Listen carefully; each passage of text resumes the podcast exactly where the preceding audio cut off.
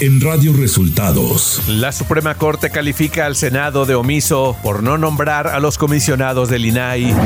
El INE ordena al presidente López Obrador no hablar de Xochitl Galvez. Ordena el Tribunal Electoral al INE reanalizar si las giras de las corcholatas infringen la ley electoral. Esto y más en las noticias de hoy. Este es un resumen de noticias de Radio Resultados. Bienvenidos al resumen de noticias de Radio Resultados. Hoy es 14 de julio y ya estamos listos para informarle Valeria Torices y Luis Ángel Marín. Quédese con nosotros, aquí están las noticias. La mañanera. En la conferencia de este viernes desde La Paz, Baja California Sur, el presidente López Obrador respondió a la prohibición del INE para que durante las conferencias mañaneras evite hablar sobre Xochitl Galvez y el proceso electoral 2024. Me quieren silenciar, no quieren que yo hable. ¿Y dónde queda la libertad? Y la libertad de expresión, y el derecho a la réplica, y el derecho a disentir, que no son principios básicos de la democracia. El mandatario afirmó que si no quieren que él hable de ellos, entonces lo equitativo es que tampoco hablen de él. Y también decir que si no quieren que yo hable de ellos, pues lo más este, equitativo es que ellos no hablen de, de mí, porque si ellos van a estar hablando de mí, pues yo voy a tener derecho a la réplica, ni modo que no voy a contestar. Andrés Manuel López Obrador dio a conocer que le hicieron llegar información de contratos obtenidos por las dos empresas de Xochitl Galvez que suman 1.500 millones de pesos.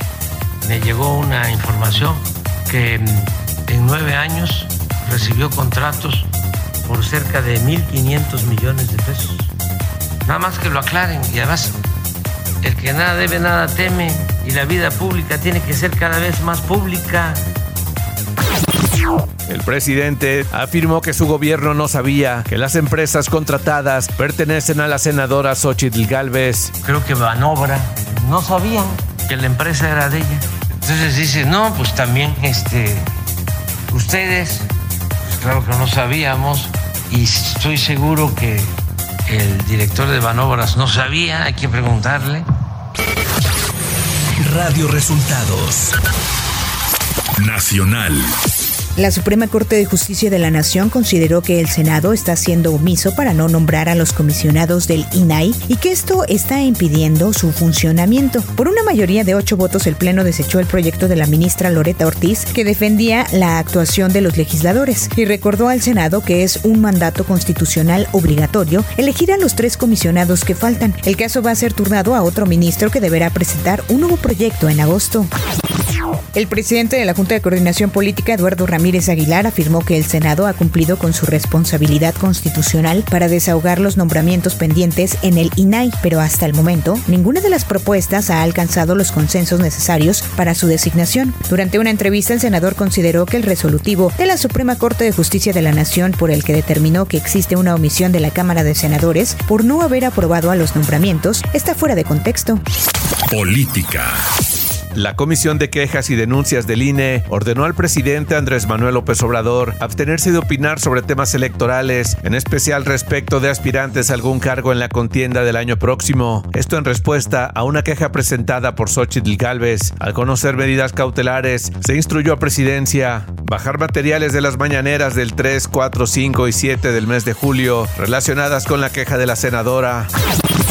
La Sala Superior del Tribunal Electoral del Poder Judicial de la Federación ordenó al INE volver a analizar si las giras de los aspirantes de Morena y aliados infringen la ley y, de ser así, detengan estos actos, lo anterior al revocar por mayoría de votos el acuerdo de la Comisión de Quejas y Denuncias del INE que rechazó las medidas cautelares solicitadas en contra de los aspirantes a la coordinación de los comités de defensa de la Cuarta Transformación.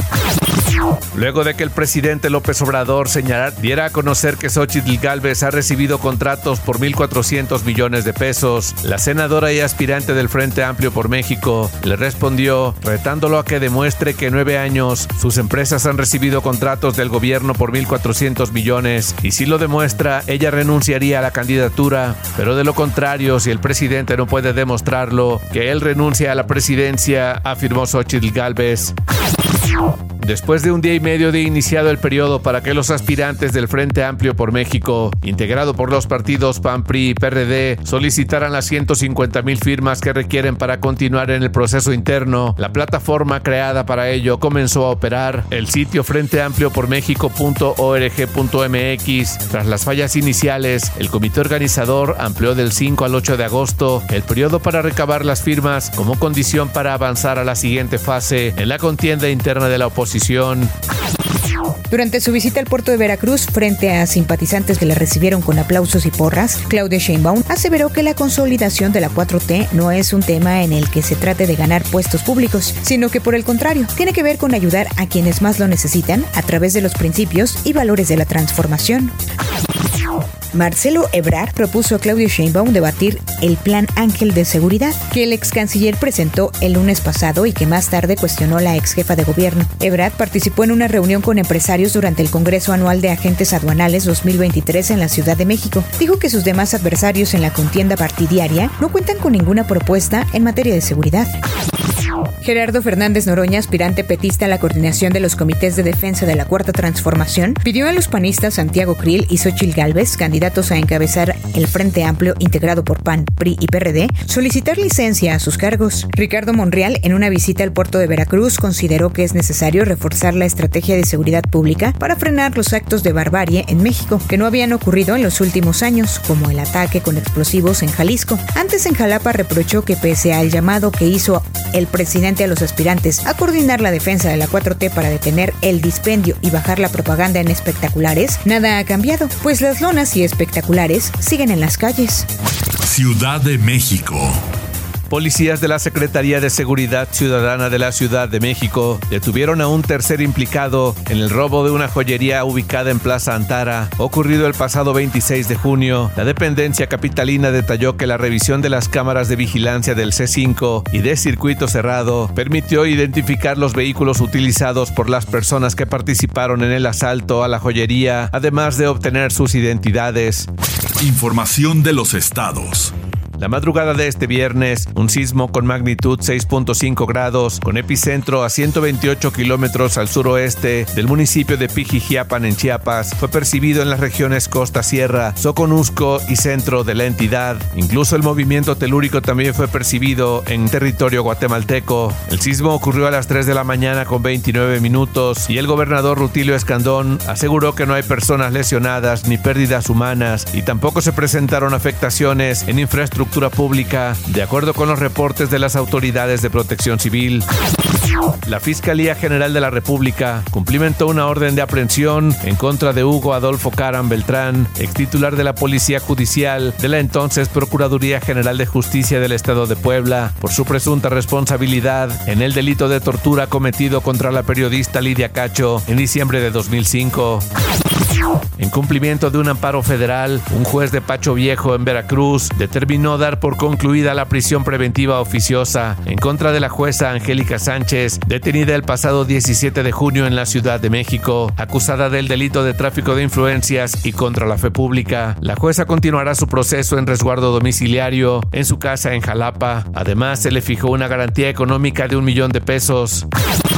El ejército mexicano y de la Fiscalía General del Estado de Guerrero, así como de la Policía Estatal, realizaron un operativo de seguridad este jueves por la mañana con la finalidad de restablecer el servicio de transporte público suspendido desde lunes hacia Circuito Río Azul, así como a otros poblados del sur de Chilpancingo. Además, se informó que se abrieron tres carpetas de investigación por los actos violentos suscitados en la capital, así como por los videos publicados en redes sociales de la reunión de la alcaldesa morenista de Chilpancingo, Norma Otilia Hernández Martínez, con un presunto cabecilla del grupo criminal Los Ardillos.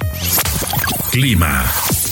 La onda tropical número 12 se desplazará sobre el occidente del territorio nacional y aunado al ingreso de humedad del Océano Pacífico, originará lluvias fuertes a puntuales, muy fuertes descargas eléctricas, rachas de viento y posible caída de granizo en dicha región. Radio Resultados. Internacional. El presidente de Rusia, Vladimir Putin, ya perdió la guerra en Ucrania y la actual contraofensiva de Kiev para reconquistar los territorios ocupados en casi 17 meses de guerra lo obligará a negociar. Afirmó este jueves el presidente estadounidense Joe Biden. Vladimir Putin podría poner fin a la guerra mañana, solo tendría que decir me detengo, declaró Biden. El aspartamo, un endulcolorante artificial muy usado en los refrescos y otros productos alimentarios, es posiblemente cancerígeno para los seres humanos, indicó este viernes la Organización Mundial de la Salud, aunque sin modificar la dosis diaria considerada segura. La Administración de Drogas y Alimentos de Estados Unidos, FDA, dio a conocer en un comunicado de prensa un hecho inédito en el país, la aprobación de la primera píldora anticonceptiva de venta libre. Se trata de la píldora llamada Opil. Este anticonceptivo de venta sin receta estará disponible en farmacias, comercios y supermercados, así como en línea, y su disponibilidad y precios serán determinados por el fabricante, según indicó la FDA. Sin embargo, se estima que podría estar a la venta a partir del primer trimestre de 2024. Deportes. Ibar Cisniega, presidente de la Federación Mexicana de Fútbol, dio a conocer por medio de un video si es candidato para quedarse con el cargo de director técnico de la selección mayor. En el video que se subió a la cuenta oficial de la Federación Mexicana de Fútbol, Ibar Cisniega destacó que la próxima semana darán detalles de cómo será el proceso de elección del director técnico y dejó en claro que el resultado en la Copa Oro no es determinante para la permanencia de Jimmy Lozano. Y hasta aquí las noticias en el resumen de Radio Resultados. Hemos informado para ustedes Valeria Torices y Luis Ángel Marín. Que tengan un excelente fin de semana.